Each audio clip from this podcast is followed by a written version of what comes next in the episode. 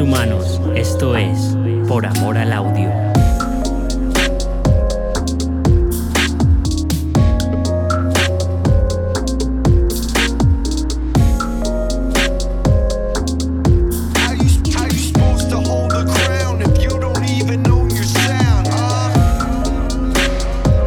Esta es una nueva aventura de Por Amor al Audio. Hoy hablamos con DJ Mouse. DJ, beatmaker, ingeniero de sonido y dueño de MMR Studio nos va a contar todos los detalles de su día a día, cómo construyó su estudio, sus herramientas favoritas y ya veréis que es amor al audio en estado puro. Y recuerda, si no te emociona o no te hace pensar, es ruido. Bienvenidos al podcast del sonido. DJ Maos, bienvenido a Por Amor al Audio, ¿cómo estás? ¿Qué tal, tío? Pues muy bien. Yo muy bien. ¿Tú qué tal estás? Pues bien, hombre, yo encantado de tenerte aquí porque además tú eres un todoterreno, porque eres DJ, obviamente, por el nombre. Sí. eh, técnico de sonido, eh, beatmaker, Sí. o sea que haces grabación, mezcla, mastering eh, y eres dueño de tu estudio. Sí. Eso es una parte también que tiene tela.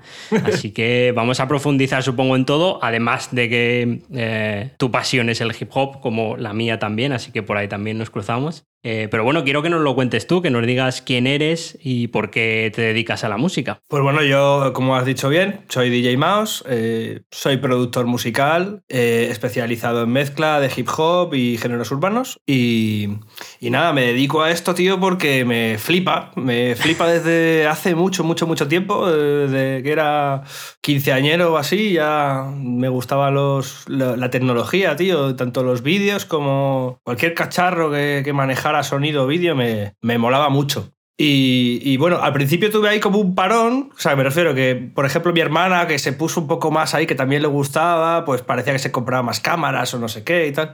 Pero luego de repente ya con 15 años empecé yo a saco y me, me compré los platos con 16 así y, y nada, pues a partir de montar un grupo de música, porque al principio yo lo que quería era hacer música, Mm. eh, pues em, a partir de ahí me empezó a molar todo el tema de grabar, de producir de verdad, no solo hacer be- beatmaking, sino pues eso, de qué vamos a hablar en este tema, cómo se va a estructurar, tal. Y lo de grabar también me gustaba mucho y al final acabé estudiando y viendo que es que esto es lo que me flipaba. O sea, me acuerdo en el instituto que un profe me decía, se te da muy bien la física y las mates, métete a, yo qué sé, no me acuerdo qué me dijo. Que no, que no, que quiero hacer sonido. Pero es que eso no tiene futuro. Y yo, bueno, vale, pero, pero que, que quiero hacer sonido. Y ya está. Y, y me gusta el sonido y la música y quiero vivir creando y, y a veces trabajando en la creación de otros, que también tiene su punto. Sí. Y, y eso, y ayudar a la peña a, pues, con mi conocimiento a dar un sonidazo, ¿sabes? Y al final es que eso me, me encanta, tío. Cuanto más voy conociendo y más voy sabiendo, sobre todo de mezcla y todo esto, eh,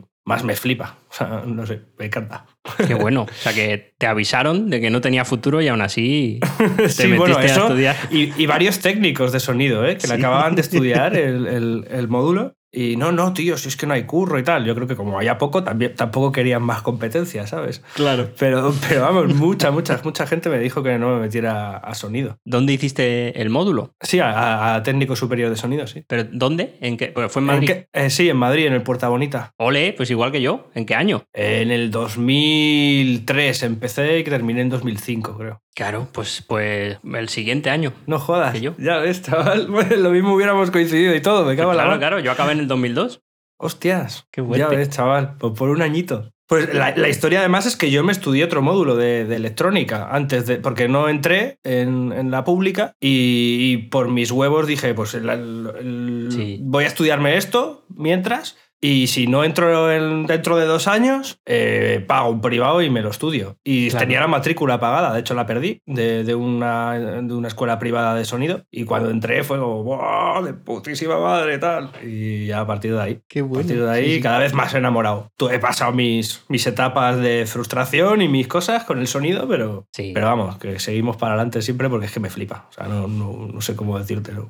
Sí, yo la, yo la frustración la tuve cuando acabé las prácticas, porque, pues eso, tres meses ahí moviendo cables, o sea, soldando cables, moviendo baterías, y, y dije, voy a estudiar algo de verdad.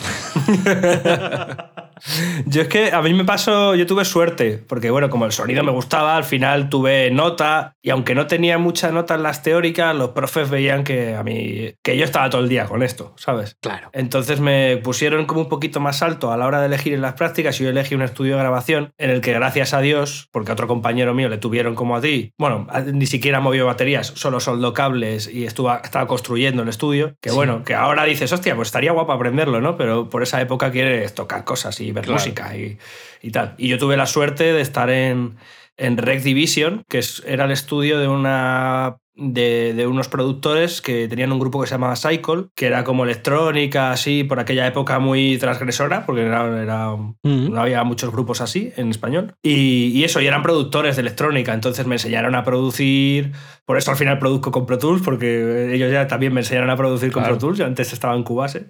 Y, y nada, y eso, me enseñaron un montón de cosas, de grabé a gente, eh, yo qué sé, eh, por lo menos no, a lo mejor no siempre estabas al control, pero estabas ahí delante viendo Mm. cómo grababa, te explicaba todo lo que hacía y tal. Y ahí tuve suerte porque en el módulo electrónica y, te- también las prácticas, claro. Y las Claro. prácticas fueron arreglar móviles antiguos para que luego el sitio este, que era un servicio técnico, se los vendía a la peña de Marruecos y todo eso. Ahí va. Pues digamos, los- cuando ya se habían pasado y estaban las nuevas generaciones de móviles, pues esos antiguos ahí todavía no eran smartphones ni nada. Y, y eso, a- me dediqué tres meses a arreglar móviles para meterlos en una caja y mandarlos a Marruecos, tío. Ya ves. Así fueron las prácticas, ¿sabes? Aprendí pues nada y menos. Sí, bueno, bueno, a ver, yo sí que aprendí, pero es verdad que bueno, que de aquella te frustras un poco, además cuando vi la, la cantidad de horas que la gente se pasaba en el estudio contra lo que ganaban también. Pero bueno, entraremos ahí. Vamos a escuchar primero algo de lo que haces y luego seguimos hablando, ¿vale? Perfecto.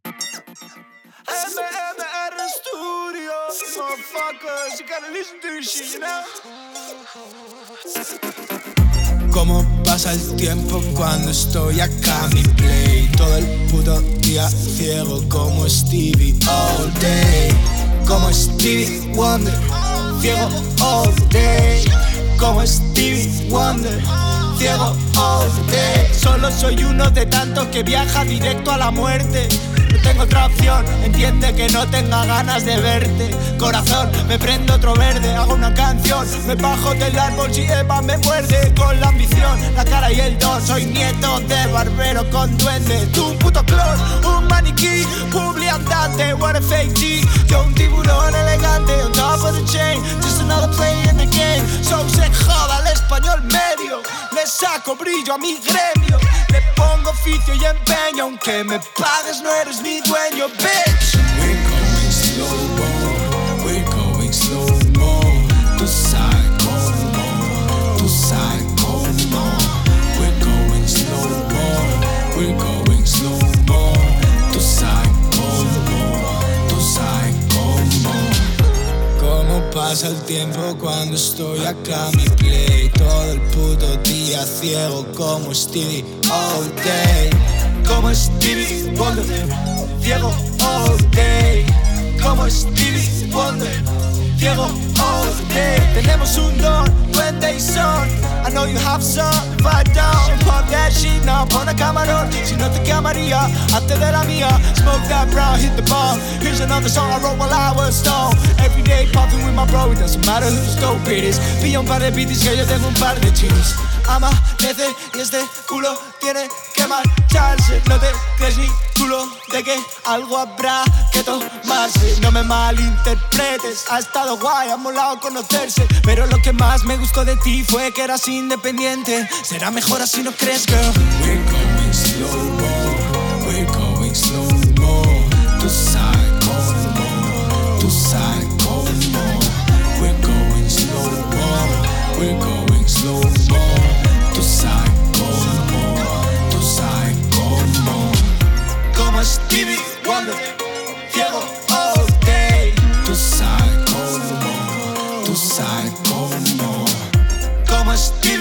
Stevie Wonder,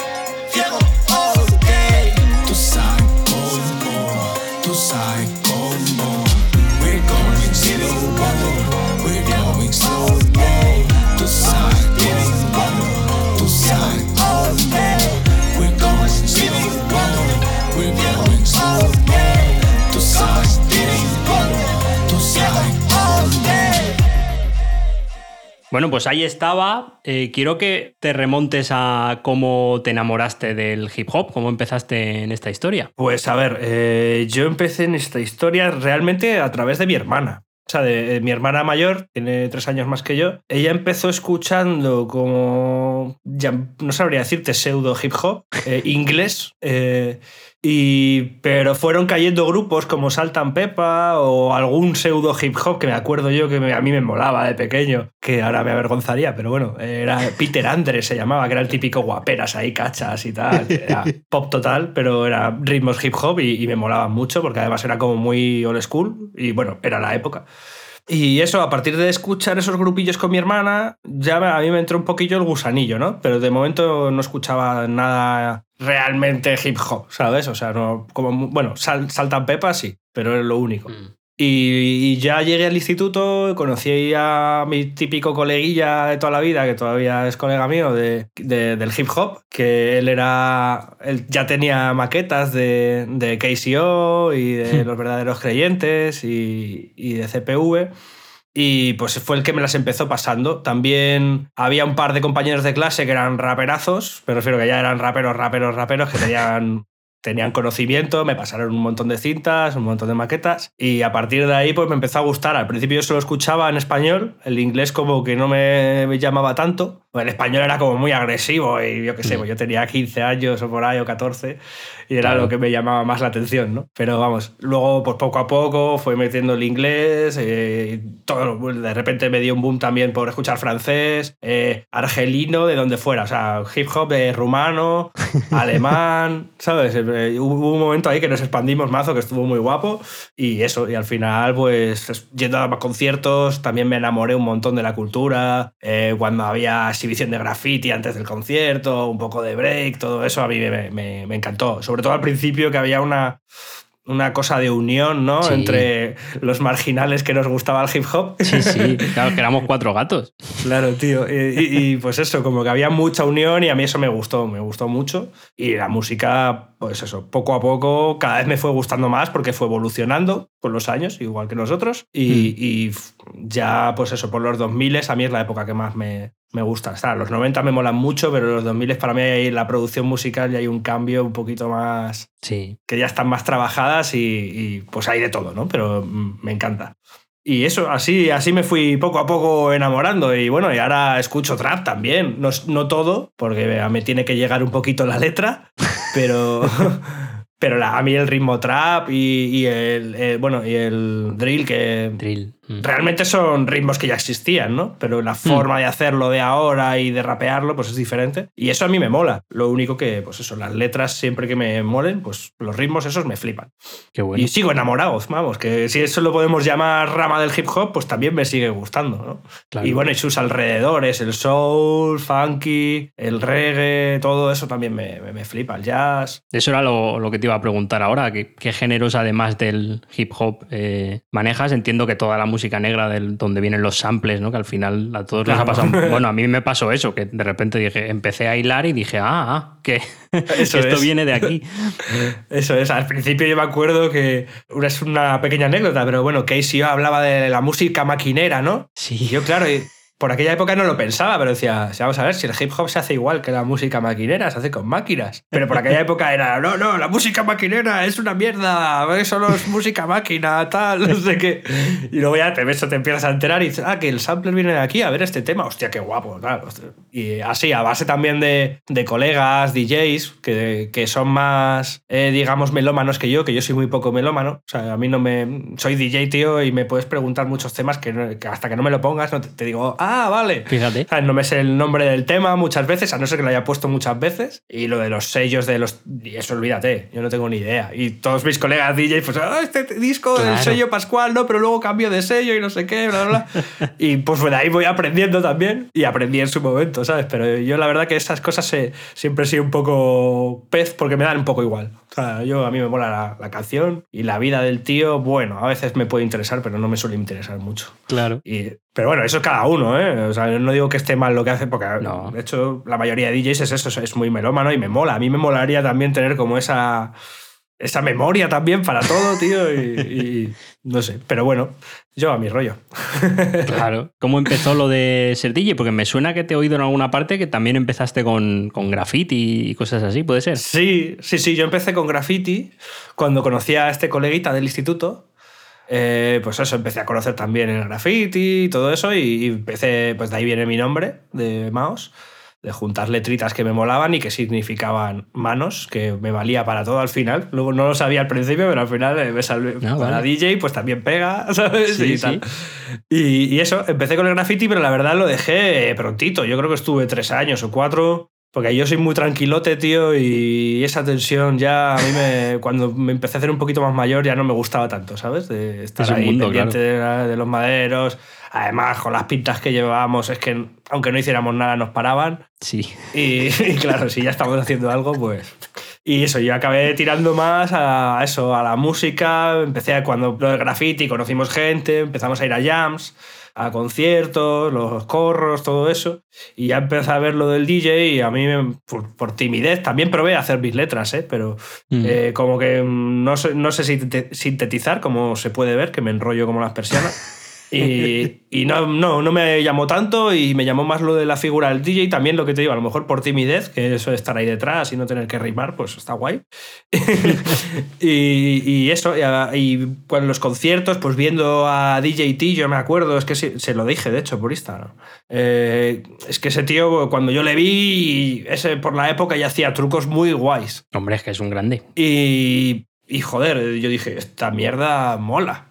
No es solo ponerle música, que, Claro. que también hace cosas. Y claro, eh, a partir de ahí, pues eso, fijándome en los conciertos y tal, convencí a mi padre para que me, con- yo creo que con 16 o así, me compró mi primer plato. Eh, también influenciado porque yo tenía un primo que era DJ, pero de, de, de eso, de ma- música maquinera, Sí. de la Sonic y tal, en Leganés y todo eso pues era una música que vendía bastante más. Entonces él iba a pinchar y la discoteca estaba llena y era gigante, ¿no? Entonces mi primo ganaba pasta con, con lo de ser DJ. Claro. Entonces yo por ahí creo que mi, mi padre dijo, venga, vale, a ver, que- a ver qué pasa. Pero claro, no, no sabía que yo no pinchaba eso. Entonces. y por eso a partir de ahí empecé a hacer eso, eh, a pinchar un poquito en mi casa, empezaban a venir colegas, algunos empezaban a animar a rapear, empezamos ya a juntarnos un poco más a rapear en mi casa y acabé formando un grupo que se llamaba Sátira Sativa.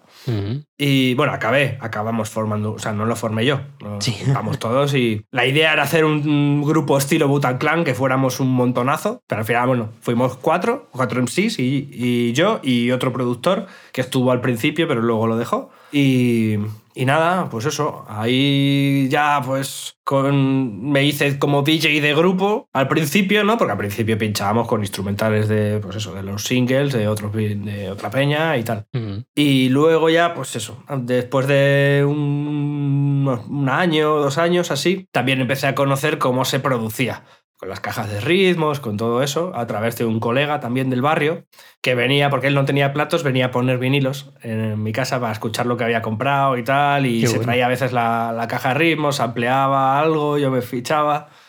Y me acuerdo que mi primera base fue en plan intentando copiar una de Jay-Z o algo así. Y como copiar un poco el rollo, ¿no? Y yo le decía a él, pon esto, pon lo otro y tal. Todavía yo no tocaba nada.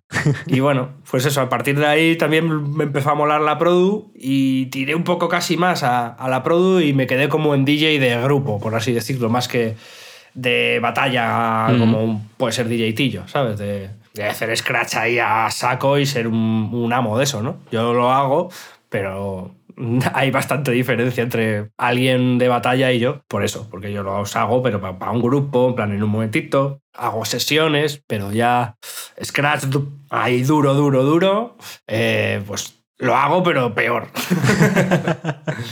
¿Sabes? Y me, me centré un poco más en esto, en grabar eh, y la producción musical.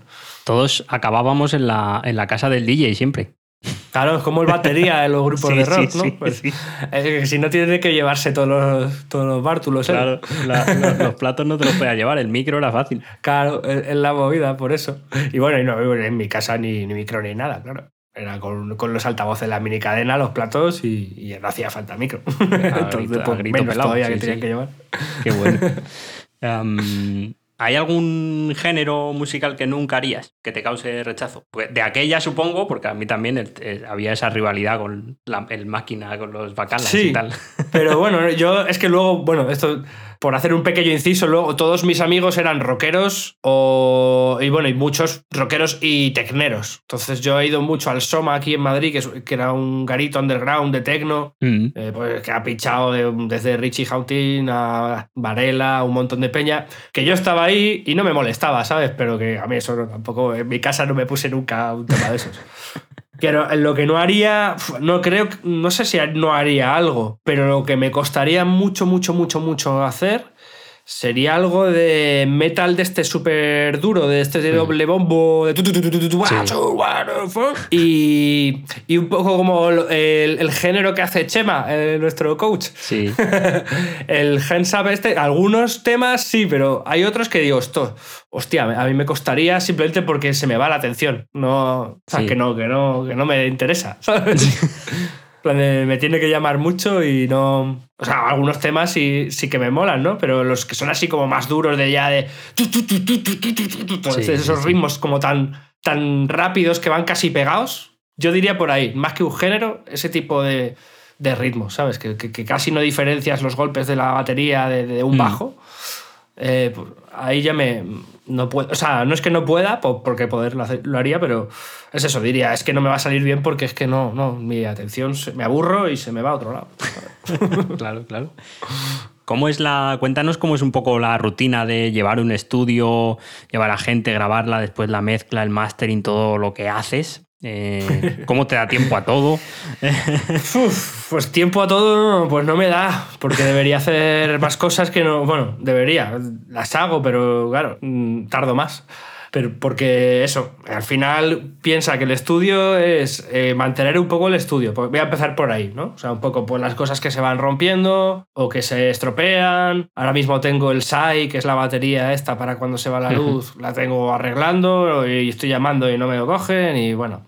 Cosas de esas, gestiones de este tipo, limpiar el estudio, que parece una tontería, pero limpiar por detrás de los cables y toda la parte esa es chungo. Sí, sí. Eh, la parte de negocio, claro, de, llevar pues tu web, llevar las cuentas, eh, llevar los pagos que te han hecho, los que no te han hecho.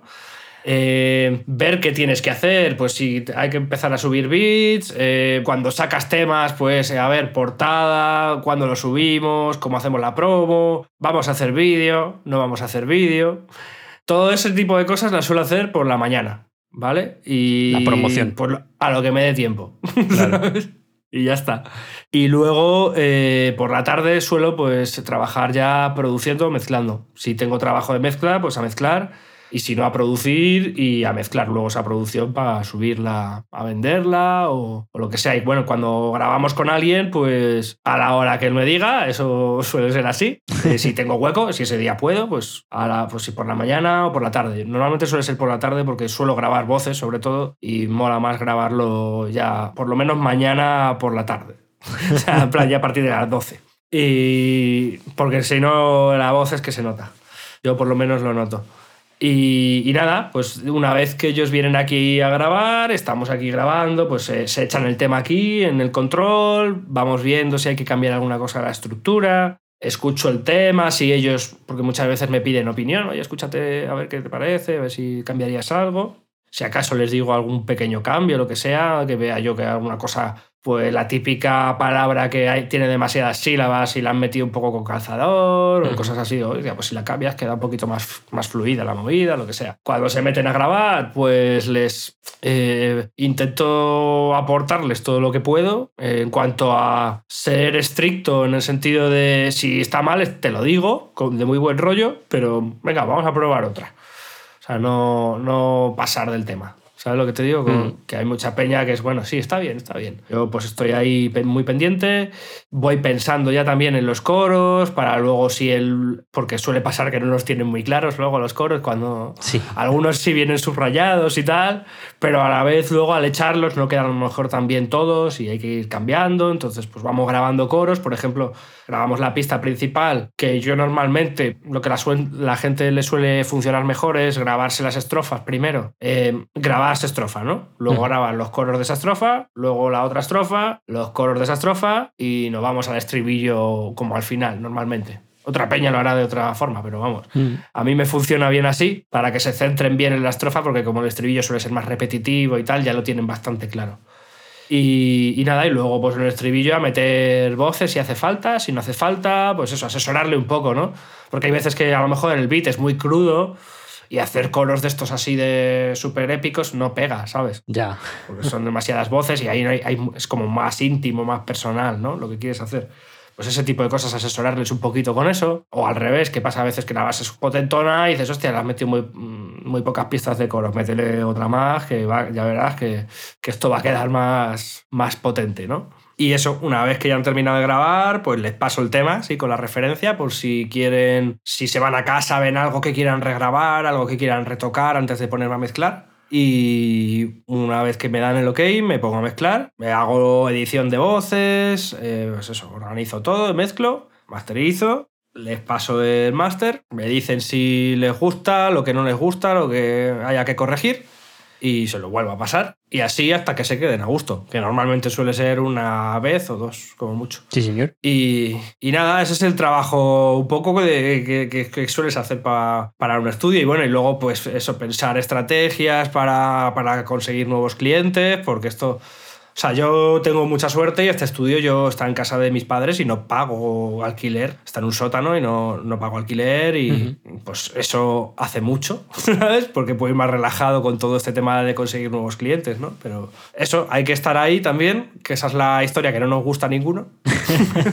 bueno, o sea, no nos gusta, no, no- no- Sí, nos sí. gustaría estar más bien eh, haciendo lo otro todo el rato, ¿no? A mí me gustaría por la mañana decir, venga, me voy a poner a producir. Claro. Pero hay que dejar un tiempo para ese tipo de cosas y, y nada, eso, yo no sé si se me olvida algo, porque son muchas cosas. Sí, que es la sí, luego es que por eso, que al final es mucho más complicado de, de lo que parece. Lo que dices tú de limpiar me hace gracia porque es verdad que se te va un tiempo Sí, sí, una y que son muchas cosas pequeñas que hay que limpiar y es es súper curioso.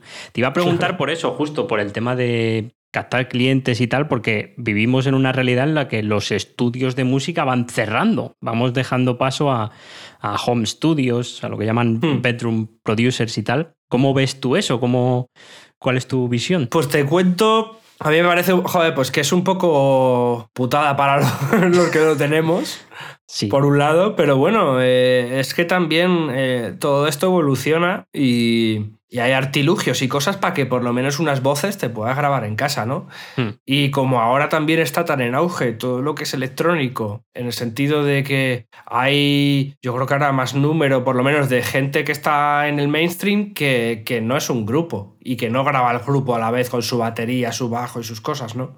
Entonces yo creo que eso también hace que haya más auge de, de home studio, porque por ejemplo una batería en un home studio a lo mejor ni te cabe. No, no.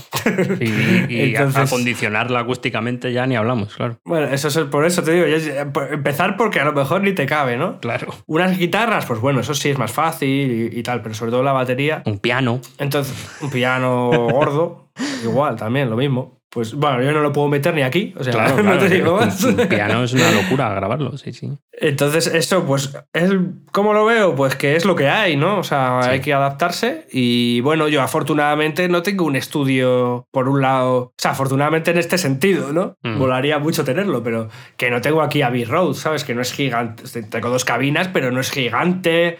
Ni tengo una inversión brutal en, en hardware de esto que ves, eh, ocho mesas con los racks abajo ahí llenos de pepinos. Sí. ¿Sabes? Eso para esa gente tiene que ser una putada. Yo no sé cómo se lo podrán replantear para seguir. A lo mejor siguen, porque bueno, oye, lo mismo los grupos grandes siguen yendo ahí Mm. y tal. Antes la historia es eso, que los. Bueno, yo cuando monté esto ya estábamos un poco en esta fase del home studio, ¿eh? O sea, yo cuando. Esto tiene cinco años, este estudio, o sea que. Ya estábamos un poco ahí. Entonces yo lo monté un poco por amor al arte y por equivocarme también. o sea, porque, porque estaba equivocado, ¿no? O sea, yo pensaba que al tener esto iba a venir más gente, como poder eh, acceder a público más profesional, sobre todo yo cuando lo empecé, eh, el estudio en sí pensaba que me iba a rentar más hacer eh, locuciones y cosas así para, Ujú. para vídeos internos, porque justo cuando lo monté estaba un poco rebotado con los músicos, en el sentido de que siempre querían querían pagar muy poco y mucho trabajo y, y todo esto, ¿no? Sí. Entonces dije, pues voy a tirar por el otro lado, que también salí rebotado de ahí porque te pagan a tres meses, están igual racaneando más que los músicos, Sí. las empresas. Y claro, eh, llegó un punto que tampoco estaba ganando con eso y dije, vuelvo a la música otra vez, a, a focalizar en tener clientes de música, que es lo que a mí me gusta, porque los vídeos de empresa, pues eso. Eh, viene gente aquí que pues no la conozco de nada y muchas veces no tienes nada en común y simplemente están aquí con, diciéndole cosas al, al locutor y tal. No sé, que no es el mismo ambiente, ¿sabes? Es más Que- frío, sí. cuando viene un músico aquí con toda la ilusión de hacer su canción y todo eso, es otra cosa muy distintas, ¿no? Entonces, eh, se, me, me- se me ha ido ya un poco la flapa. eh, ¿De qué estábamos hablando? Sí, ¿no? De- de- del tema de los home studios y. Ah, eso sí. Pues eso que, que me- por otro lado me parece cojonudo, porque también, eh, no justo en mi época, pero cuando yo empezaba sí que acceder a un estudio era muy caro. Y para un, para un grupo que estuviera empezando, plan, ah, pues eso, maquetas en los garajes, por eso se hacían, porque es que Claro, era, era imposible. muy inaccesible. Sí, sí. Luego empezó a haber estudios más accesibles, también por este mismo motivo, porque el equipo empieza a ser más barato, tal, pero claro, empieza a ser más barato que al final hay gente que prefiere tenerlo, grabarse en casa, que está a gusto, Mm. y ya está. Y luego a lo mejor que se lo mezcle alguien que, bueno, eso es lo que aconsejaría yo, que se lo mezcle alguien que controle o se lo mezclan ellos, pero bueno, que eso ya depende de cada uno, la calidad que quiera tener o, mm, o si simplemente quiere sacar sus cosas y ya está para sacarlas. Hombre, la, la- la experiencia además, en, ¿no? pues tú vas a un estudio de grabación y si dan, si dan con alguien como tú que además hace asesoramiento, ayuda, es- es otra experiencia totalmente distinta. Tú te puedes grabar solo en casa, bueno, Sí, eso, sí- eso sí, eso sí es verdad. O sea,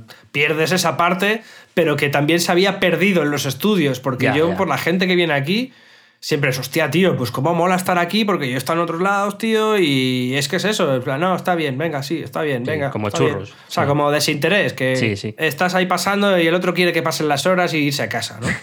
Claro. Aparte de, de estar grabando en una cabina con mejor tratada y tal, que ahora, y voy a ir a eso ya, al, al tema Hmm. más friki. ¿Qué, qué equipo tienes? ¿Qué, ¿Cómo grabas allí? ¿O cómo fueron las obras? Cuéntanos un poco cómo empezó aquello. Hostia, la- las obras fueron. Estuvo guapa la movida, porque. O sea, esto me lo hizo un ingeniero que yo encontré por internet, que me hizo todo el proyecto de obra, y luego, pues. Yo tiré de contactos, que tengo un amigo que tiene una empresa de construcción, y pues eh, les puse un poco de acuerdo a los dos. Y la historia es que el ingeniero, justo cuando empezamos la obra, eh, se puso de parto Oh, y el niño todo salió bien, pero eh, tuvo problemas al principio y se tuvo que quedar en el hospital y estuvo pues toda la hora en el hospital el pobre hombre al teléfono diciéndome a mí lo que le tenía que decir a los obreros y tal. Entonces me enteré muy bien de la obra. Por ese lado me moló porque aprendí bastante. Entonces, nada, el, el problema que teníamos aquí, por ejemplo, en este sótano, es que la altura eran dos metros y medio. Entonces, para insonorizar bien, realmente hay que tener más, más margen, ¿no? Para poder poner, levantar bien el suelo y bajar el techo, ¿no? Pero bueno, el tipo me dio una solución y de momento parece que funciona bastante bien. O sea, yo me subo arriba y no se oye prácticamente nada. Y, y eso, pusimos en el suelo una. Creo que fueron 6 centímetros de copopren, que no me acuerdo cuánto era la densidad por, Ujú. por centímetro eh, cúbico. Pero vamos, denso, porque luego encima iba una losa de hormigón, pues eso también, de unos 6 centímetros o algo así. No sé si eran 4 de copopren y 6 de hormigón, algo así. Bueno, losa de hormigón y losa de hormigón independiente en cada habitación. Ajá. ¿vale? O sea, en, cada- en las cabinas no el suelo no toca con, con este. Eh, pusieron también como si fuera un rodapié alrededor de la losa de, de copopren también, para que no toque con nada. Y bueno, eh, los muros interiores, que digamos esto era un rectángulo, pues para hacer las dos cabinas, los muros interiores que hicimos, pues fue poner el ladrillo eh, y llevaba una capita de aire pequeña, la que te deja el silent block. Bueno, el silent block es, son como unos amortiguadores para enganchar la pared, ¿vale? Y el suelo también, pero en este caso no los usé, pues no se podía. Y entonces el huequecito que te deja el silent block de aire, entre el ladrillo y el silent block, pues eso se quedó de aire y luego pusimos montantes de estos metálicos que se usan para poner el pladur y en el hueco del montante pusimos una, una capa lana de roca que yo creo que eran unos, serían como 8 centímetros o algo así. Y luego pusimos pladur, luego pusimos una capa de caucho de unos 3 milímetros, otra vez pladur, otra capa de caucho de otros 3 milímetros y otra vez pladur ya en la pared final. Y, y por el otro lado igual, en, la paredes, en las paredes interiores. O sea, es casi medio metro de, de pared. Porque yo es que tengo vecinos Tenía, bueno, una vecina en concreto muy toca huevos y, y quería insonorizarlo bien, bien, bien, bien. Eso fue lo, lo principal al principio y luego dije, la acústica luego se puede cambiar y lo que sea, no, pasa nada. Pero... Y nada, lo único que, que no le dejé hacer al ingeniero fue botrar los altavoces en la pared, pero por, por temas de practicidad, ¿sabes? Si se me jode, no lo... Sí. Eh, estos, mis altavoces se calientan, que bueno, ya te contaré luego los que tengo, pero bueno, por terminar con la obra... Sí, sí. Eh, pues eso, después de la insonorización, eh, eh, aquí en el control vino a medir y hicimos unas medidas de acústica y hicimos unos resonadores, dos tipos. Tengo un- dos de un, creo que eran para 70 y alrededor de 70 hercios y el otro, otro que tengo arriba que me hace como de placa reflexora y de resonador a la vez, que es creo que era para 40 hercios o algo así. Y luego atrás tengo un difusor también, que todo esto lo hice yo con un co- compañero carpintero que me dio las medidas el ingeniero, de mira, tienes que hacer un rectángulo de tanto por tanto con unos agujeros de este diámetro. Que eso era lo importante. Claro. Que es lo que me rayó a mí, el, el plan de que el agujero tenía que estar hecho perfecto. Al final lo hicimos con, con máquinas de estas de control numérico, por, por si acaso. ¿Sabes? Para que la distancia estuviera perfecta y tal. No los pinté por, por lo mismo, para que no cayera ni una gotita ni nada. Ya Yo que ves. se me rayé mazo con eso. Al igual que el, que el difusor, ¿sabes? El difusor también lo hicimos nosotros. Y bueno, nosotros, mi colega carpintero y yo, que el estudio es mío, pero que, que le contraté a él, ¿no? Sí. pero para que saliera más barato, pues lo- Claro, claro. los hicimos además a medida de esta habitación, en vez de que fuera un, un genérico de estos que se vende, pues lo hicimos a medida. Y igual fue otra movida que tuvimos que hacer con la máquina de control numérico, porque eran placas de, de ¿cómo se llamaba? DM, creo, que es como, como polvo compactado, ¿sabes? De, de madera. Y eran de 5 milímetros las placas y muy largas hacia arriba y tenían que soportar un peso arriba también. Entonces, para que no se doblaran, bueno, no, no, una locura. Una locura que pusimos de todo para que cuando se secara todo la movida y tal no se hubiera doblado nada. Y, eso estuvo guapo, pero fue muy locura, ¿no? Y, Así es. una locura montar. Y además, como dices tú, con medidas, mm, todo a medida, porque además luego tienes que ver qué resuena en tu sala, qué funciona, qué no, luego probar. y- Claro, luego la putada, eso, que se nos quedó la contramedida, por así decirlo, el volver a medir una vez estaba todo puesto. Porque él tenía las- el programa y las medidas y, y ya, eh, bueno, pues por trabajo se tuvo que ir de España, tenía, él trabajaba de ingeniero de telecomunicaciones en televisión española, estaban las Olimpiadas, no sé qué, y al final se quedó allá ahí y ya no conseguí que volviera, ¿sabes? a, a- a medir. Pero vamos, que eso, que, que igual el, el difusor no puede haber, tiene que haber esta distancia en todo el rectángulo Sí. del difusor. O sea, si hay más distancia en un lado ya no funciona y no sé qué. Bueno, yo me puse súper exquisito y, y, de hecho yo quería poner, eh, eh, joder, no me sale, arandelas de goma en todos los tornillos que iban apretando al suelo para los montantes metálicos y eso, y me mandaron a tomar por culo los obreros. Sí, ¿eh? Sí, en plan de, venga, Para- tío. ¿Eso para, para que no vibre o cómo? Sí, o sea, aparte ya debajo el montante llevaba una, una, también como una, es que no sé cómo se llama, pero una especie de, de espuma con caucho Mm. que se pegaba a la esta y para que no tocara directamente el metal con el suelo. Pero aún así yo quería meterle la otra movida. Bueno, bueno. Bueno. Y me dijeron, no, no tienes para pagarnos, ¿sabes? Del tiempo que van a estar aquí metiendo arandelitas en cada tornillo. ¿sabes? O sea que, en, en Y- resumen, no, grabar en el armario de tu casa no va a ser igual. No, no, no, claro que no, no, no. Y luego eso, pues las cabinas me dijo el ingeniero que, que fuera viendo yo un poco a oído. Bueno, en la cabina grande tengo también otro par de resonadores, mm, no me acuerdo de la frecuencia que eran, y a partir de ahí me dijo, mira, ves poniendo espuma, ve probando y a tu gusto. Y la cabina pequeña, que es la que uso para las voces, me dijo, esto es muy pequeño, eh, no, aquí resonadores es prácticamente imposible ponerlos porque te van a comer media cabina. Y, y me dijo, nada, eh, igual, experimenta, yo la forraría a saco de, de espuma y es lo que hice al principio y luego tuve que poner un par de panelitos que tengo yo que me hice también, que por un lado es madera y por el otro lado es espuma, que son desmontables y tal, para hacerme como paredes dentro de, la, de las cabinas y lo tengo pegado en un lado en una pared, el- por la parte de la madera para que me rebote un poco porque la hice demasiado, demasiado seca.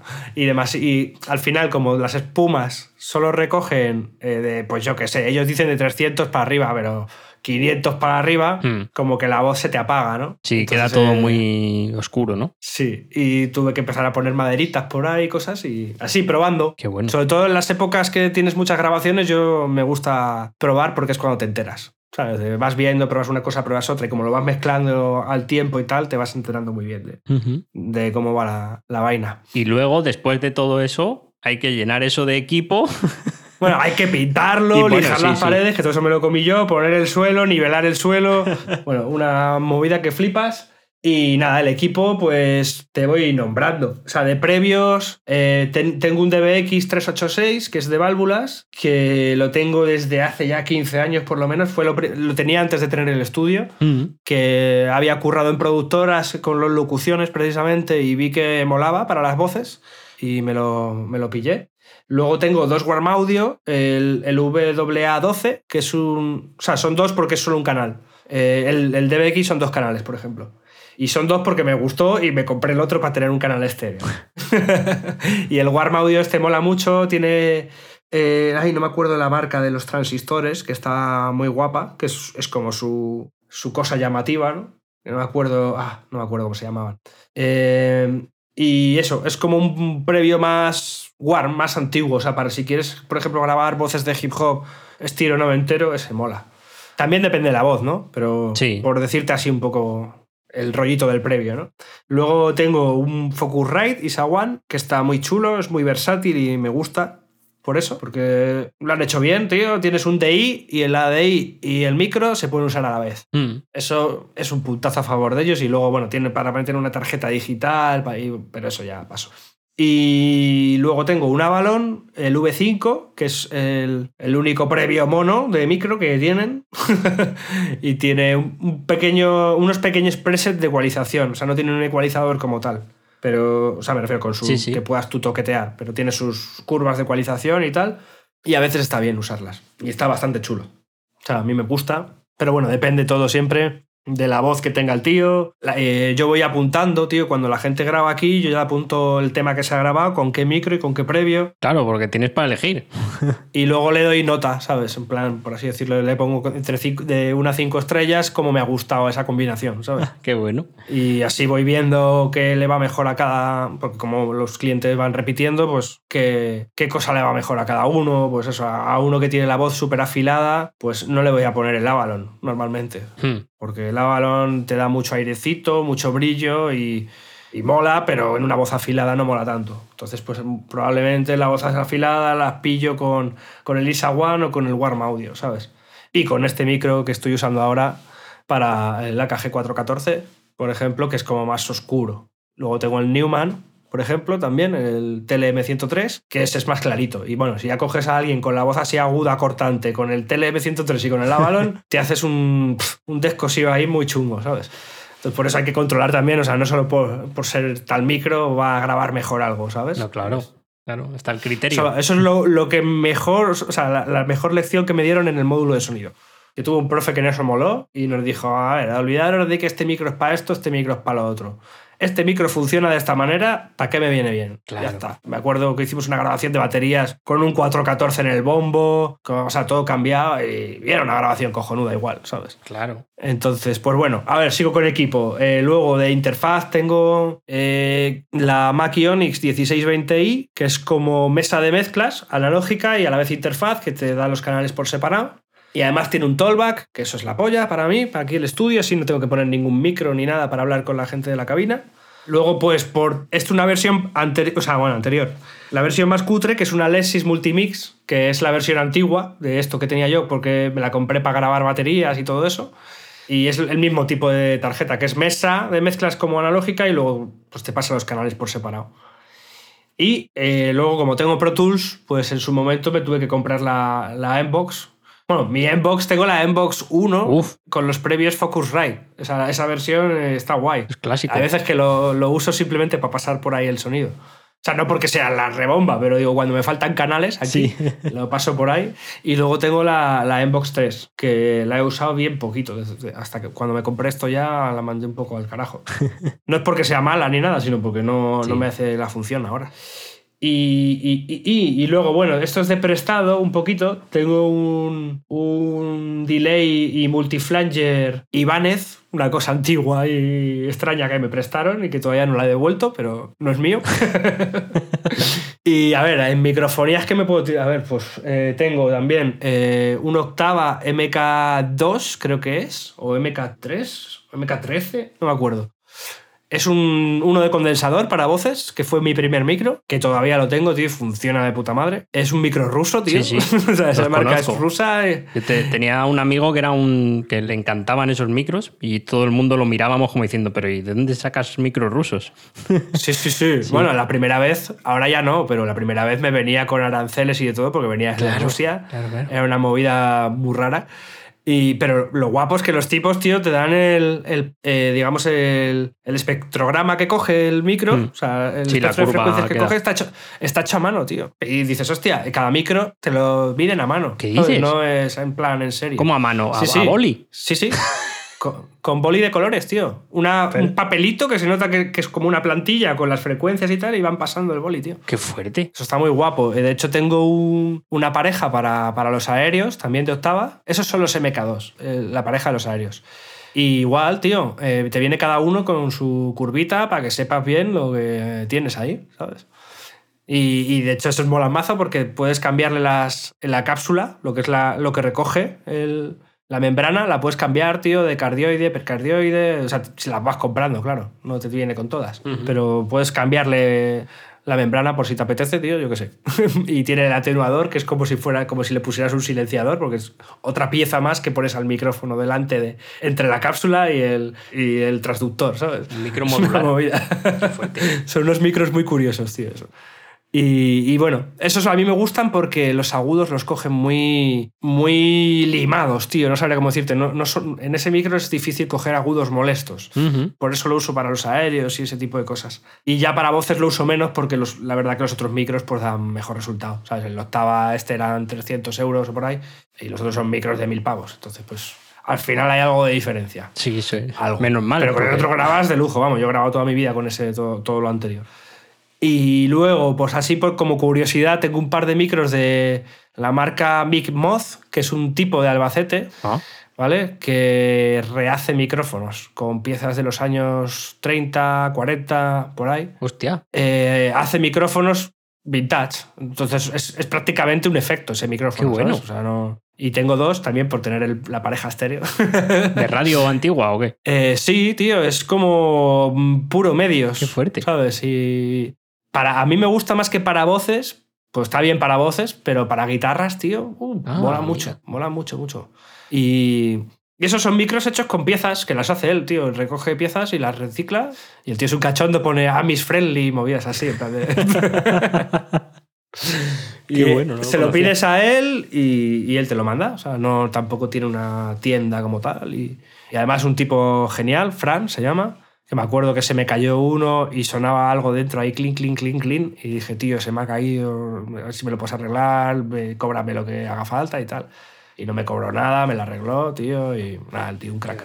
La verdad. Y tiene un par de modelos o tres de micro, no tiene muchos más. Pero es todo así, vintage, ¿sabes? Eh, Está chulos eso- esos dos. Y luego, bueno, de, de los tiempos del grupo, pues tengo como 6 Sure 58. Esto es para, para los directos. Claro, de estos, dos de batalla súper batalleados ya y luego compramos cuatro nuevos. Y pues para mi grupo de Sátira Sativa, como eran cuatro, pues en su momento los compramos para, para los conciertos porque siempre los micros estaban hechos una mierda. eh, Sí. cuatro no había bien. Esa era la movida también. Si era un MC, pues no pasaba nada, pero cuatro ya como que no. Sí, Entonces, sí. pues dije, vale, tomar por saco. Y para ensayar y cosas así. Y, y- y luego tengo un par de 57, un kit de estos de AKG, de. No me acuerdo cuál es, AKG Perception Life o algo así. Que es de batería, un kit de batería, que te viene pues con el de bombo para tres toms y la caja. O sea, bueno, dos toms y la caja. y, y un par de aéreos que no están mal, yo los suelo usar para el Charles. Y luego eh, tengo para el bombo, que es lo que suelo usar yo, eh, un Electro Voice, pero no el super caro, tío, el, el otro. O sea, el que es igual que el super caro, pero es negro en vez de blanco. Que yo para los, para los nombres, mira que para ser friki de estas cosas, yo los nombres mm, es que no los proceso. Lo que te pasa a ti con los discos y los sellos, Sí, pues a mí me yo pasa con, con esto sí que me. Sí. Más o menos, más o menos. Pues Electro Voice R20 o algo así. No sé. El típico que se ve en las radios, tío, a los yankees, a todos los yankees, que es como. Es súper largo y tiene como hendiduras por, por los lados, ¿sabes? R20. No sé si la- te has fijado alguna vez. Electro Voice RE20 puede ser. Sí, Yo creo que sí. pues, El que yo tengo, creo que sí. Sí. Y luego está el, el guapo, que cuesta el doble. O sea, este tampoco es que sea barato, pero el, el otro cuesta el doble, que es como más para voz. Y este tiene un- una palanquita que lo pones para bombo y mola, porque la parte de atrás como que hace ca- eh, cancelaciones y no sé qué, para que no se te cuelen cosas de atrás. Y, bueno. Está chulo ese, ese está chulo. Ese lo suelo usar para bombos, porque lo he usado para voces y no me ha gustado mucho. Y, y- y, y, bueno, pues algunos se me olvidará. Buen arsenal, hombre. Más o menos ese es el- ahí. ese es el grueso. y luego, luego los monitores, Sí. de- o sea, los altavoces, tengo unos Event eh, ASP8, que son, por si alguien conoce los 2020, pues justo la evolución que sacaron después, que por la época, los 2000 y algo, y poco, pues era los que usaba Dr. Dre, los que usaban todos los productores de hip hop prácticamente. Ya ves. Y bueno, pues aquí siguen los cabrones, tendrán ya casi 20 años. Me dan un pelín de guerra solo uno con el botón, tiene un botón para corte de, por si quieres poner un subwoofer. Ah. Y ese botón tengo que llevarlo a arreglar porque se- hace poco se me, como que se ha soltado algo y empieza a hacer, brr, brr, brr. hay un sonido súper grave que cada vez que lo tocas, pues lo deja de hacer y lo- si lo vuelves a tocar un poco, a menear el botón, vuelve a hacerlo. Y a veces me pasa que tengo tanto grave aquí metido, pues que empieza a vibrar el propio altavoz y empieza a vibrar ese botón y empieza todo ahí. Ostras. Pero bueno, eh, por lo demás, la verdad que muy bien. El- lo, lo- lo único que tenido que arreglar ha sido por culpa mía, por así decirlo, por la luz. Antiguamente yo lo tenía en una habitación con un aire acondicionado que cada vez que se apagaba y se encendía, o sea, no el aire en sí, sino que cada vez que dejaba de, de dar frío o tal, metía un clic y se me Uh. acabó cargando la fuente de alimentación. Pero bueno, ya para eso tengo un poco más, con, con lo del SAI y todo eso está todo más protegido. Y estoy mirando, bueno, y luego para producir realmente tengo poco, porque al final dije, mm, o me gasto en estudio o en cacharros para hacer Claro, música. ¿no? no, no te da- no te cabe ya. Tengo nada, un par de teclados MIDI, uno, un Oxygen de M Audio 49, súper antiguo, que lo compré de segunda mano. Y fue una tontería, pero bueno, porque tengo otro y pensaba que podía hacer unas cosas que no, que no he podido hacer. Y este, espera que te digo cómo se llama, que lo tengo aquí. Este es un, eh, un Nectar Ah, sí. Impact LX49. Que este es más tipo. El otro, como que es casi semi-contrapesado, por así decirlo. Mm. El, el, el M Audio tiene como la forma de las teclas del piano y este tiene las formas de las teclas de, de órgano. Que al final me gusta más. Por eso dije que es una tontería, porque al final el otro casi no lo uso. Bueno, es que al final sí, con uno, ¿no? El- pero bueno, sí, yo, yo tengo tres también. El- es que con las de órgano, por lo menos, si no está contrapesado, a mí me gusta más que, que sea como un órgano que sea plasticucho y ya está. Pero el otro tienes como plasticucho, pero con la forma de la tecla del piano, ¿no? Y es un poco raro golpearlo. Y luego el DAO, Pro Tools, desde tiempos inmemoriales. DAW Pro Tools desde, uf, pues eso, desde 2005, 2003, por ahí. Antes estaba en Cubase. Yo empecé con Cubase. Y estuve con Cubase hasta que empecé a estudiar sonido, que dije, coño, pues si aquí me enseñan todo con Pro Pero Tools. era el estándar. Pues me voy a pillar el Pro Tools, me voy a pillar la M-Box, que es la M-Box Claro. 1 esta, que era con la que trabajábamos en clase, porque yo estaba, yo sabía que esto iba a ser lo mío, ¿no? Entonces dije, pues ya está. Eh, me pillo lo- con lo que me van a enseñar y aprender a saco, ¿sabes? Y luego, pues la suerte de que hice las prácticas en un estudio que usaban Pro Tools también, tío. Y de hecho, habían cambiado eh, en el estudio una mesa Scorpion de 30 y, no, 40 y pico canales, o sea, una burrada de estas enorme, la habían cambiado por el teclado y el ratón, tío. Sí, eh, directamente. Han dicho, hasta tenemos previos Telefunken, esto sí que tenía, tenían previos Telefunken, Avalon, de micros Telefunken, o sea, todo súper guapo. Y dijeron, ¿para qué cojones queremos los previos de la mesa? ¿Sabes? Y estoy mucho más cómodo con un ratón y el teclado. Sí. Y sin tener que hacer envíos hasta las mesas, la interfaz y no sé qué. ¿sabes? Yo también soy de teclado y ratón, pero Normalmente esto es, eh, me da como vergüencilla reconocerlo, porque la gente es como, pero hombre, una controladora ahí, que aunque sea controladora. Buah, ¿para qué, tío? O sea, es que, a ver, eh, hay que mirar también lo que hablábamos antes de negocio, un poco el retorno a la inversión, Ya, ya, ¿no? ya. Una controladora, tío, al final es para tu pijerío, por así decirlo un poco, porque con ratón y con teclado se puede ir rápido y se puede ir bueno, bien, pero al final las herramientas no es como. Sí, yo que sé, es a lo que te acostumbras, ¿no? Pues también es la sensación, yo creo. Claro, yo supongo que eso, que, que la gente que está acostumbrada a mover knobs Sí. y, y tal, pues es otra. O sea, yo estoy acostumbrado, pero para los directos. Eso lo hablaba con, con Soro también en el, en el primer episodio, que tú lanzas un sample con el ratón y lo lanzas con un pad de, un, de una Kai y, y el sonido es el mismo, pero la sensación... Sí. No, pero por, por ejemplo, yo ahí sí que hago diferencia, tío, porque para digo, mí. si sampleas el mismo o no, pero, o sea, poniendo que sampleas el mismo... Claro, claro. O sea, pero ahí, ahí sí que yo noto la diferencia, tío. Sí. O sea, porque no es lo mismo golpear una- un plástico Bueno, duro ya, ya, que darle una hostia al ratón. y todo el retroceso que tiene y tal. ¿Sabes lo que te digo? Que como que tienes que ir a ritmo. Por todo ese tipo de cosas, para mí no es lo mismo. Pero lo otro, por ejemplo, yo cuando he tenido controladora, tío, me tiro más tiempo intentando ajustar el fader con el fader de la controladora que con Ya, el ya. ratón. Sí, yo también. Y los knobs igual. Entonces dije, ¿para qué, tío? Porque me, la- me dejaron una pequeñita y, y dije, venga, una de estas de, de- de que solo tiene un fader, Sí. que vas cambiando. Y dice, pero es que sí, tardo más aquí haciendo así que yendo así con el ratón al otro canal. Es que no. Yo no, lo- no lo. Para mí, no. O sea, si, si, si tuviera pasta y tal, pues oye, por, por gozadera me, me compraba una Control 24 de esas. Y, y al bañado y queda de puta madre en el estudio. Sí, bueno, Además, eso- que eso eso sí. parece que da caché tal.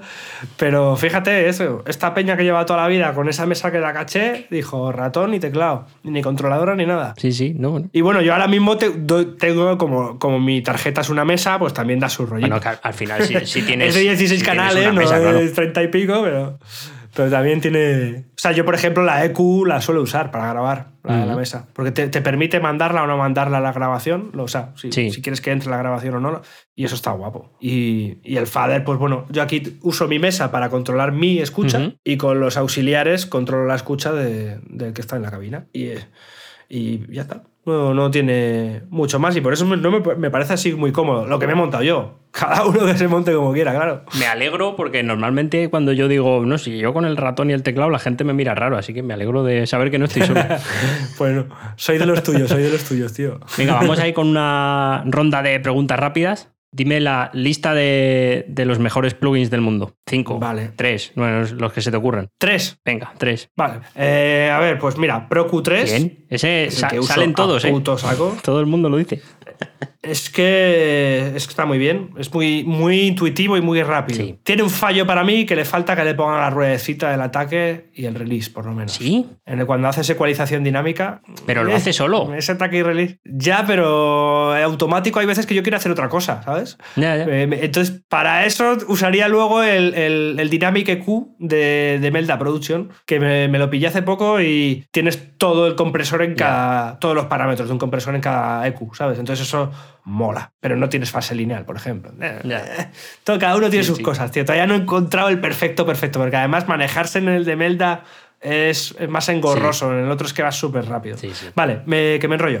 Eh, otro que uso, este apuntároslo, que este es plugin mágico, ¿vale? Entonces, esto es exclusiva contigo, no, no lo digas mucho, que si no lo va a tener todo el mundo. Vale, luego lo edito. Me lo quedo yo. Eh, de Plugin Alliance, el Black Box HG2. No sé cuál es. Es, tío, como una especie de saturador, un finalizer, tío. O sea, es un, para poner en los buses, tío. Ajá. También lo puedes usar en alguna cosa. Es como. A mí me recuerda a uno que, es, que hay de Crane Song, que he visto en muchos estudios, que es como un. Creo que es el convertidor analógico digital, que tiene como pentodo y triodo. Que le puedes dar como un poco de saturación de, de cada uno, ¿no? Y te da. Pues el, el pentodo te da como saturación más aguda y el triodo un poquito más grave, ¿no? Y bueno, esto lo acompañan de un par de figurillas muy guays, pero que es el típico plugin que lo insertas y prácticamente no tocas nada. Y de repente suena todo mejor Qué bueno. más empastado, Sí. eh, con rollito analógico. Eso también si te gusta el rollo analógico, claro. Claro. Pero no le mete demasiado, ¿sabes? Es como. No sé, yo casi ahora mismo lo estoy metiendo prácticamente en el, en el bus de batería, en el bus de instrumentos, en el bus de voces y en el bus de la música total. O sea, O sea, además de en cada bus, luego en el, en el máster, llamémoslo. En el, en el Master Master no, en música total. Y luego, Sí, pero por el Master tengo ya la cinta puesta. pero. Sí, ¿eh? además la cinta. Joder, es que os gusta Sí, el sí, rollito sí, analógico. Me encanta, me encanta, me encanta. A mí me encanta. Es como que le da vida al sonido, tío, no sé. Me, me- me flipa. Y ese sería el segundo plugin. Y a ver, este, esa plugin de la puta hostia del, mm, del infierno. O un- uno que use siempre, un aunque... no, me mola decir eso de uno de la leche del infierno, de estos guays. Porque un compresor es como muy aburrido, ¿no? Realmente al final cada uno tiene su emulación y. Pero eh, eh, eh, te diría, tío, de lo que me estoy pensando en comprar, estoy entre. Estoy pensando en comprarme una movida que se llama Tantra, de- también de Plugin Alliance, que es como un multi-efectos automatizable, secuenciable por capas, muy parecido al Saperbox de, de los de. Cable Guys. A mí se me flipa, ¿eh? Ese, es- ese sería uno de, de mi lista, el Saperbox. Ese está guapísimo. Pues es algo parecido, pero como. A mí es que el Saperbox a veces el sonido que saca en sí no me termina de molar, como la textura del sonido. Veces me parece como demasiado cortante, o sea, como que hace un poco de, de daño, por así decirlo, que hay que luego retocarlo y tal. Y este, el de. Plugin Alliance, es que tiene más rollito el sonido. Y la movida es que el de Plugin Alliance tienes eh, ocho secuenciadores diferentes, ¿vale? Vale. Que pueden estar sonando a la vez. Madre mía. Entonces, a cada secuenciador le puedes asignar cualquier parámetro, incluso dos al mismo secuenciador, tal. Y el dentro del secuenciador puedes asignar cantidad de, de parámetro, el margen que quieres que se mueva, tal. Un montón de cosas, ¿no? Y aparte es que tienes A y B. O sea, como para comparar, pero ese no es para comparar. Funcionan los dos a la vez. Ahí va. O sea, en el B te puedes meter otra línea de 8 de ocho secuenciadores. O sea, ahí puedes hacer una burrada de cosas que flipas. Qué locura. Es eso, como el Saperbox, pero con un toque más de control, por así decirlo, de, y de volverte loquísimo. Y luego de ese tipo también hay otro de un filtered audio, que es que ese es encima multibanda, tío. O sea, ya no hay nada más que se pueda manejar en el mundo. O sea, es- ese eh, para mí es el plugin de, de- de destrozar algo lo más completo que hay. Porque es, tiene tres bandas y en cada banda tienes pues todo tipo de efectos. Saturación, puertas de ruido, eh, noise gate, o sea, noise gate. eh, eh, de estos que te meten ruido, tío, de Sí. vinilo, de lo que sea. eh, todo, tío, granular mierdas de esas. eh, modula y todo abajo igual. Tienes moduladores que puedes ir añadiendo no sé hasta cuántos, porque nunca he añadido más de tres. Eso mezcla solo. Pero que a esos moduladores igual le puedes enchufar cada parámetro de cada efecto, enchufar varios al mismo modulador y ponerlo al tempo que tú quieras y tal. Y eso dentro del multibanda. Y, el, y dentro de la multibanda puedes decirle que sea dinámica, que no sé qué coge, no sé qué parámetro coge porque no me acuerdo cuando me, de, de cuando me leí el manual, pero como que automáticamente te va moviendo también las bandas. Uf. Por, di- a lo mejor por volumen o por lo que sea, pues se, va, se van abriendo, se van cerrando. O sea, locurote. Con ese también puedes hacer, o sea, destrozar un sonido. ¿Cuántas, cuántas páginas tenías de manual? Pues tiene unas cuantas. Pues, pero vamos, eh, es que no me acuerdo ya, pero me lo miré un poco por encima porque hay muchas cosas que ya te sabes, ¿no? Pero me fui un poco a lo que no sabía. Esto de Dynamic, que es. Y, y flipante. Eh, esos son los que ahora mismo diría, porque el resto son más compresores, ecualizadores y tal, que tampoco. Sobre todo el mágico para mí es eso, el black box. Qué fuerte. Muy buenas, muy buenas recomendaciones, sí, señor.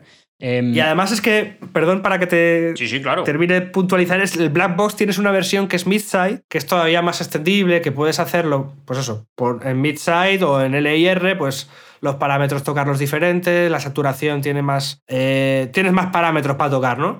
Pero realmente, tío, el que me suele funcionar más es el, el- el sencillo, ¿sabes? El que no tiene tanto para tocar. Lo pones, tío, y además tiene tres. eh, brillante, oscuro y normal. Simplemente cambiando entre eso, ya puedes, sin tocar nada, decir, "Mm, guay. Y luego tiene una, una cosa guapa, que es una banda de aire, lo típico, pero también funciona muy bien esa banda, ¿no? Eh, o sea, es muy agradable. Qué bien. Oye, pues eh, me voy a apuntar aquí unos cuantos de los que me has dicho, sí. Espérate al Black Friday o a que lo pongan Ya, en sí, oferta, bueno, sí. tío, porque si no son 300 pavos o algo así, pero Sí. te puede salir por 50 o por 20. En el Black Friday siempre algo caerá. Em, oye, un, un truco secreto, un sello personal tuyo que diga, si no hago esto en las mezclas, no es mío. O un hasta que no hago esto, no, el sonido no, no es como yo quiero. Pues un poco sería eso. Enchuflarle el, el puñetero black box, que a veces me, me da un pequeño problema, a veces, que me distorsiona un poquito el bombo. Y estoy siempre en esa pelea porque me encanta el resto de cosas, pero ya he conseguido la manera de que no me distorsione y que me siga gustando el sonido. Pero vamos, eh, ese o, o los de Slate Digital, los, los emuladores de consola. Esos no fallan nunca, tío. O sea, me refiero, eh, yo creo que no he hecho ninguna mezcla. Porque a lo mejor el tape, el tape lo suelo poner mucho en el máster, pero eh, dependiendo del Mm, género. claro. Si es un hip hop más nuevo que quieren algo más limpio, no, no lo pongo. O si es trap, no lo suelo poner. Pero los otros, aunque sea trap o géneros así más limpios, eh, sigue funcionando y sigue sonando limpio y da calidez. O sea que el- la, la emulación de consola. Y sobre todo yo ahora mismo estoy usando la de la SSL 4000. Ole. La emulación esa en concreto está ya, ahora saco con ella. Empecé con la Trident que me gustaba mucho, pero ahora me gusta más la SSL. Ya ves. Sonido calorcito. Sí, ese, ese es- ese es el que, vamos, no me falta nunca, nunca, nunca, nunca. Y si no lo, lo pongo cuando hago estos temas de trap y tal, que he intentado hacerlo con. Sin eso, es que si no lo pongo me suena el sonido Muy limpio, ¿no? como digital, tío, a muerte. Y, y, y no, no. Y aunque mole, es como que me falta algo, ¿sabes? Eh, ¿Y tu peor manía? Algo que digas, mira, esto no lo debería hacer, pero acabo por hacerlo siempre. Eh, revisar a lo mejor demasiado las mezclas en otros equipos. Como loco ahí en 40 altavoces. Pues 40 no, pero en, en mis altavoces ya tengo, también uso SonarWorks Sí. y, tengo, y ahí para mí eso son dos escuchas, ¿vale? Sí, claro. Lo quitas y lo pones y son dos, dos escuchas distintas y me vale como, eso ya es una escucha más. Luego tengo aquí unos altavoces de ordenador del año de la pera que tienes que darle a un botón que pone tone al saco para que se escuchen bien los agudos. Entonces me mola porque no, no son nada molestos y tienen mucho medio. Y ahí a veces me doy cuenta de, cosas, de resonancias los medios o alguna cosita, si se me ha pasado la voz un poco o cualquier instrumento. Y luego tiro ya de cascos que los, los que llevo puestos en los AKG, estos son los 240 creo, los antiguos. Eh, luego uso también unos, unos Vieta de estos de 30 euros, pero de estos que dan mazo de graves y tal, que son También cascos así grandes. Y en esos, por ejemplo, los Vieta me gusta, porque como tienen tanto grave, también chequeo un poco cómo está la voz con respecto a bombo bajo y sobre todo la batería. Y al principio no, claro, no, no lo sabía, pero fui- me fui dando cuenta de que si cuando se me quedaba la voz un poquito baja, en ese siempre, se me- siempre tenía esa cosa de "Mm, la voz está un poco baja. Fíjate. Y luego unos Technics para que, que uso para pinchar, los Technics de toda la vida, los cascos Technics. Y ahí también lo escucho. Y luego lo escucho en unos cascos de botón que tengo ahí, Warring Dongers. Eh, antes eran los de la Renfe, pero se me rompieron. Tía, los de la Renfe son un desafío, ¿eh? Qué malos son. Sí. Y qué daño. Y también lo dejé un poco porque me hacían daño a los Sí, sí, oídos. es ya. que son- No solo. Son molestos. Es el plástico y, el sonido. O sea, ya no es solo el plástico ese que se te clava, sino es el sonido, ¿sabes? Sí, sí. Y luego, pues casi siempre, pues después de. Por ejemplo, te digo, suelo terminar de mezclar pues, a las 10, 10 y media, 12, depende. y ceno y luego me subo a mi cuarto y normalmente me lo tengo dos móviles y me lo pongo en los dos móviles también para ¿eh? chequear un poquito. Eso lleva mucho tiempo, ¿eh? Muchas escuchas ahí. Sí, pero bueno, creo que, que ya voy cogiendo. O sea, al final, a base de eso, tío, he ido cogiendo mucha, mucho conocimiento de cómo suena aquí mi estudio Claro. y cómo suena afuera. Y ah, bueno, pues a lo mejor a otros le hace falta menos tiempo, pero a mí me ha, me ha hecho falta tiempo, tío, y. Y ya voy, pues eso, viendo que casi no tengo que. Ya, por eso te digo que es manía, porque ya casi no tengo que retocar nada. Es por si acaso. Claro, pero eso es genial. Claro, si, si no tienes que retocar nada en ninguna de esas cosas, tía, es que eso suena bien. Claro, por eso. Y ya por eso es manía, porque muchas veces no toco nada, pero lo escucho en todo. Ya, ya, ya, ya. O sea, ya es como. "Ay, me- Por si acaso. Ahí me da un poco de. Pues sí, de, Claro, de por claro. si acaso, ¿sabes? Y cuando estoy muy convencido, es cierto que a veces no me escucho la canción entera, ¿sabes? Pero Claro. mínimo pasan todas por ahí. Casi siempre. Casi, bueno, no, casi siempre no siempre. Por eso es una manía. Bien, bien seguro de lo que haces, ¿eh? Venga, si te doy un cheque en blanco para el estudio, no para irte de vacaciones, ¿qué te compras? vale. A ver, pues lo primero me compraría el, el Mac este de 6.000 pavos. Bueno, de 6.000 el básico. Seguramente en 12.000 se me quedaría, ¿no? Pero el, el Mac Pro Sí. de torre más pepino que hay ahora mismo, pues eso me pillaría. O un par por si se me rompe. Bien, claro. Sí, sí, hay que usar el cheque en blanco. Sí, sí. Claro, claro. Y pues no sé, sobre todo a lo mejor también contrataría una empresa de acústica otra vez Sí, ¿eh? para que lo hagan ya, que lo dejen fino. Fino filipino. Aunque está genial, ¿vale? Pero yo qué sé, ya que tengo un cheque en blanco, haría un, Claro. un recheck, porque claro, cuando medimos aquí también hay cacharros que no estaban. Sí, sí, claro. ¿Sabes lo que te digo? Y Claro, pues claro. Yo, yo soy tan rayado que digo, hostia, voy a poner todo alejado del campo de escucha para que no me influya. ¿Y qué más compraría? Eh, para el estudio, pues eh, backline, mucho backline. Mm. Eh, baterías, guitarras, eh, bajos, todo tipo de instrumentos. Instrumentos raros de los por un tubo, de estos de asiáticos, de África, lo que sea, tío. Todo tipo de instrumento raro, eso segurísimo. Eh, yo qué sé, compraría todo lo que tenga Cymatics ahora mismo, con todas sus licencias.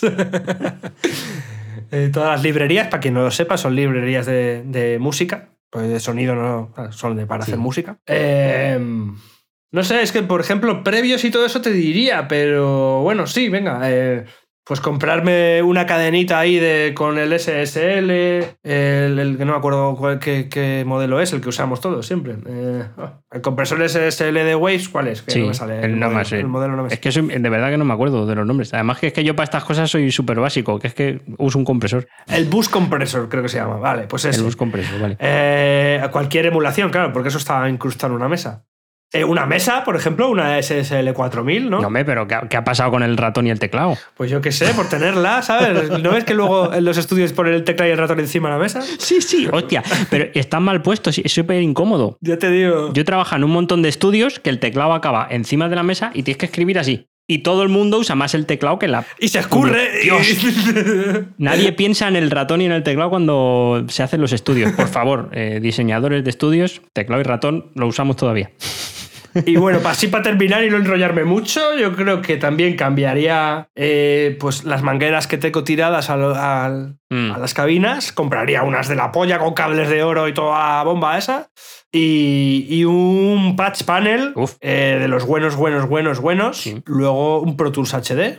Bueno, ahora no, el Pro Tools Ultimate, Ultimate, este, ¿no? ¿no? Sé Sí. cómo se llama, que es mejor que el HD, con el Carbon, con, el, con la movida, eh, el Pro Tools Carbon, Sí. que es, han saca- es un interface que han sacado Sí. ahora, que pues viene a ser la típica tarjeta con, pues, con ocho entradas, será, o cosas así, que nunca la han sacado así ellos, por fin han sacado una de rack, digamos, que tiene DSPs. Entonces ti- tiran de ahí los plugins y eso mola, que no tienen solo de la CPU. Bueno, pero tienes el Mac Pro Pepino, joder, no te hacía falta.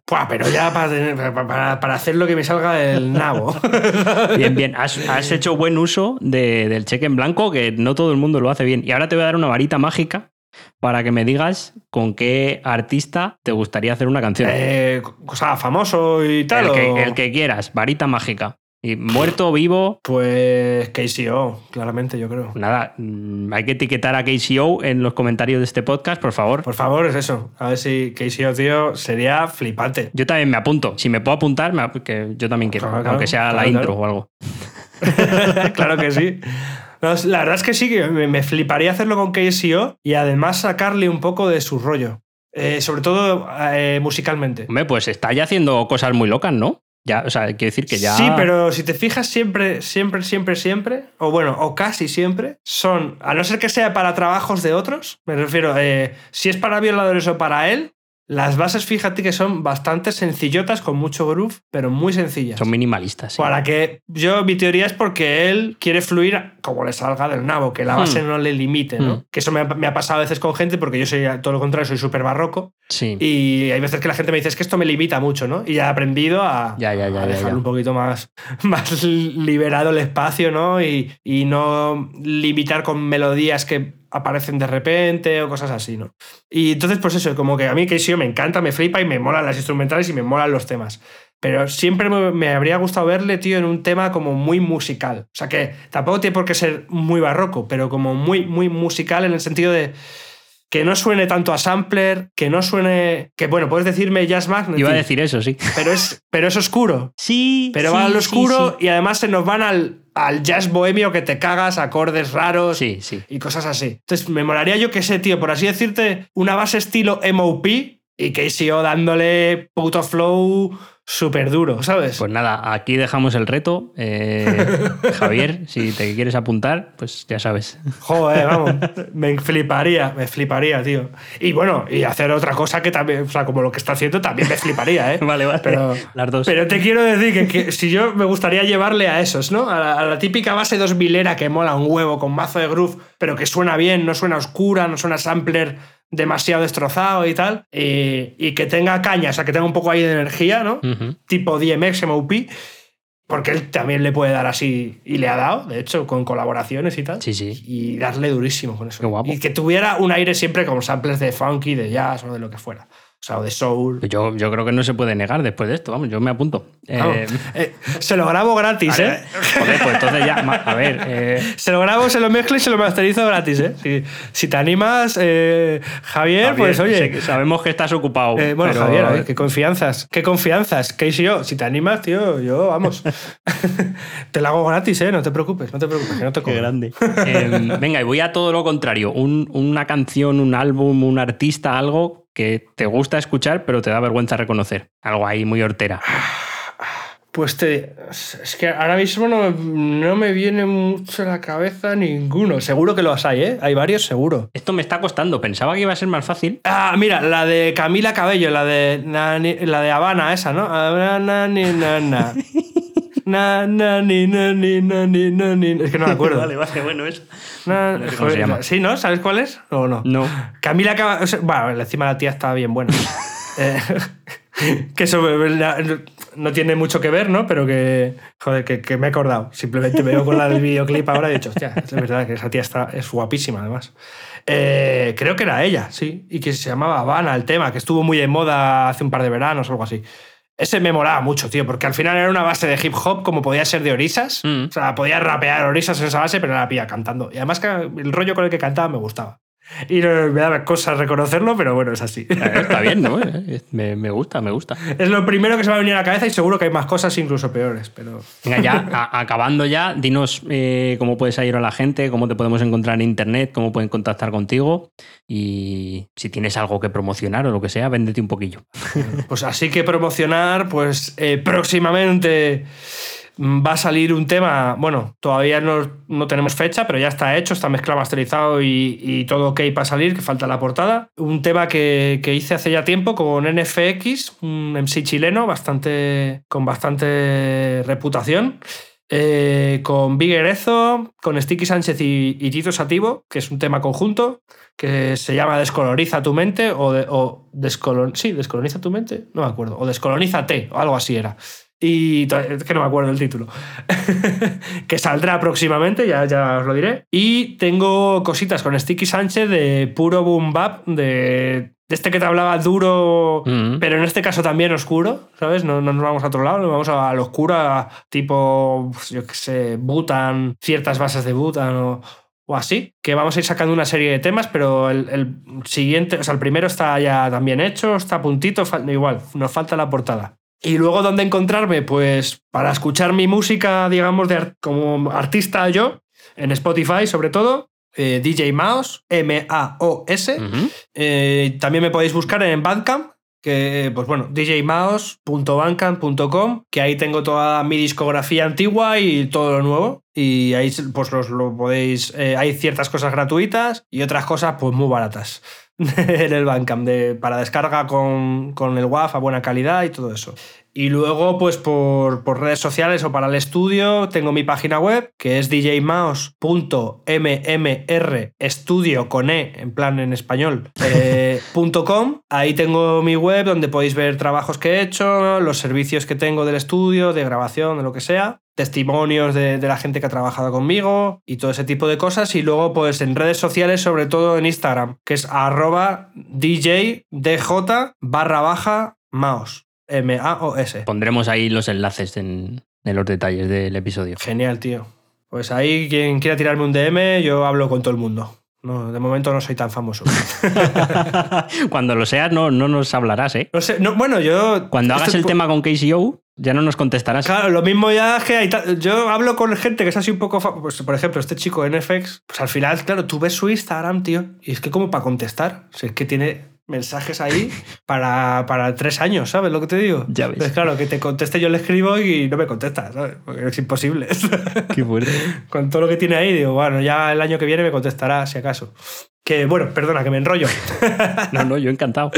Eh, nada, no sé si nos, se nos deja, si nos queda algo en el tintero, algo que así te quieras añadir. Pues nada, Peña, que eso, que a seguirme, investigarme un poco y si os mola, pues eso, seguirme en las redes y si os mola luego con mi sonido, pues igual. Hablar conmigo por si queréis hacer algo de sonido, pues unas mezclas, unos beats, grabar aquí. Cualquier cosita, pues me, me contactáis y ya está. Claro que sí. Y que animarse con la música, joder, que ya, ya empecé a ver conciertos y de todo, así Hay que que volver. vamos para arriba, músicos, joder, vamos para arriba. Que grabar en el armario de tu casa está bien, pero en el estudio de Mouse va a estar mejor seguro. Así que os animamos a todos a que paséis por allí. Eh, antes de acabar, lo único que te quiero pedir es que nos recomiendes un libro. Un libro. Vale, pues mira, eh, depende un poco de lo que quieras, ¿no? Pero si estás con temas de negocios y de pasta y estás ahí como estaba yo, que mm, la pasta me da cosa, no sé qué, eh, el del tipo este, joder, ahora lo tenía, antes de decir todo esto lo tenía aquí. Eh, el que nos hemos leído todos, joder, eh, del tipo este hawaiano. Padre rico, Ah, padre pobre. ese. Buenísimo. Y ese. bueno, y aunque si quieres saber un poco de cómo funciona el dinero, tío, léete ese libro, que además es muy ameno y, y te enseña muy bien cómo funciona el dinero en el mundo, ¿sabes? Y luego, eh, eh, eh, ¿cómo se llamaba, tío? Oh, el libro negro del emprendedor. Sería, bueno, si es para gente que está con tema de negocios, el libro negro del emprendedor, que es como un libro también muy cortito de cosas que no tienes que hacer cuando montas un negocio. O sea, las- es un tipo que te cuenta todos sus fracasos y todos los fallos que ha tenido y cosas que no deberías hacer. Y luego yo que sé, así, es que eso, lo último que estoy leyendo es así, más de negocios o, o crecimiento personal. Y pues de crecimiento personal o de mentalidad, ese sí que es un poco más difícil de leer, pero bueno, es corto. Es El Poder de la Hora, se llama. Que lo leí hace mucho y habla un poco de cómo funciona tu mente y por qué hacemos lo que hacemos. De, también habla del estar presente, ¿no? Que eso ahora está también eh, más extendido con todo lo de la meditación, el mindfulness y todo esto, ¿no? Sí. Pero ese libro no va por ahí tanto, sino por decirte eso, que, que estar presente te beneficia, pero te explica por qué. O sea, en plan, a nivel que a veces es difícil de entender. Porque empieza a hablar del ego y de los, y de los alter egos y no sé qué. Y, y ya, pues oye, pues por lo menos para los que no hemos estudiado psicología, eh, es un poco difícil al principio. Qué bueno. Pero está muy chulo. Pues oye, geniales recomendaciones. Eh, muchísimas gracias por sacar tiempo entre todas estas millones de cosas que haces eh, por estar aquí. Ha sido un placer y oye, que nos vemos en otra. Un abrazo grande. Igualmente. Un abrazo enorme, tío. Muchas gracias a ti por invitarme, joder, y, a- y dejarme hablar tanto de sonido y friquear. Yo que esto. iba mirando la hora, pero yo te hubiera dejado más, porque yo estaba diciendo, "Da- dame más equipo. Esto parece eso, cuando- como cuando me junto con cualquier colega técnico de sonido, una noche vieja y tal, y nos quedamos todas las noches solos. sí, sí, es, que es- es la idea. Así que gracias, gracias por el espacio, que así me libero yo un poco y ya a mis amigos les dejo en paz. Es terapéutico. que un placer, tío. Que cuando quieras otra vez, aquí repetimos sin, sin problema. Pues oye, seguramente. Sí, sí, habrá que hacer tomados, tío. Un abrazo, venga, chao. Genial, tío. Un abrazote enorme, tío. Gracias. Adiós. Invent yourself and then reinvent yourself. Don't swim in the same slough and accept what is, but only on the terms that you have invented